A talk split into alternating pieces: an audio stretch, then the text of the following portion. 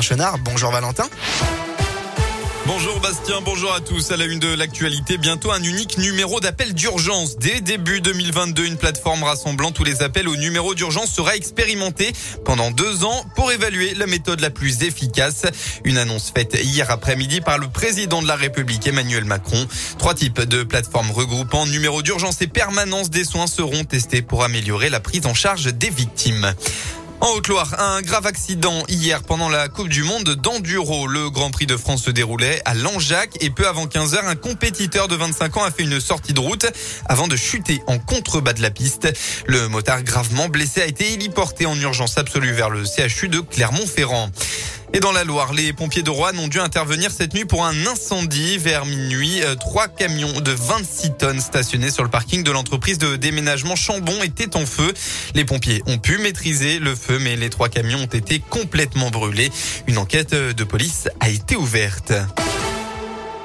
Les sports en football, Saint-Etienne doit maintenant décoller. Après le match nul arraché en toute fin de match euh, dans le derby il y a 15 jours, les Verts retrouvent le championnat avec un déplacement à Strasbourg ce dimanche à 15h. Si ce point obtenu face à l'OL a permis de travailler un peu plus sereinement pendant la trêve, elle n'a pas changé la position du club au classement. Les Verts sont toujours bons derniers, Anthony Perel. Oui, Valentin, c'est le constat après un quart du championnat. Autre donnée importante, Saint-Etienne n'a toujours pas gagné cette saison. Pire encore, le dernier succès en compétition officielle remonte à une éternité, à savoir le 9 mai dernier, c'était face à Marseille.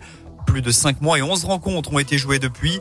Oui, mais voilà, le derby est passé par là et les promesses entrevues face aux voisins et rivales lyonnais doivent se confirmer et se matérialiser d'un point de vue comptable. Ce choc face à l'OL, on le prend comme un match déclic à la SS. Dos au mur, Saint-Etienne doit enfin débloquer son compteur victoire et dès cet après-midi face à Strasbourg, un concurrent au maintien. Et pour cela, il faudra un peu plus de justesse technique, avec en moyenne plus de 21 contrôles ratés par match. L'ASS est la pire équipe d'Europe dans ce domaine.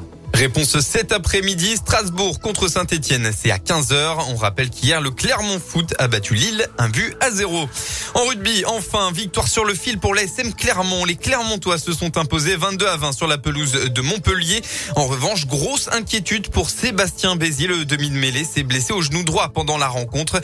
Des examens vont être réalisés pour connaître la gravité de la blessure.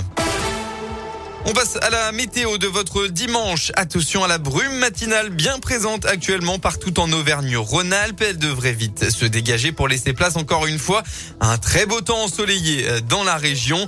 Quelques nuages seront tout de même présents dans l'Ain. Euh, côté température, peu d'évolution par rapport à hier.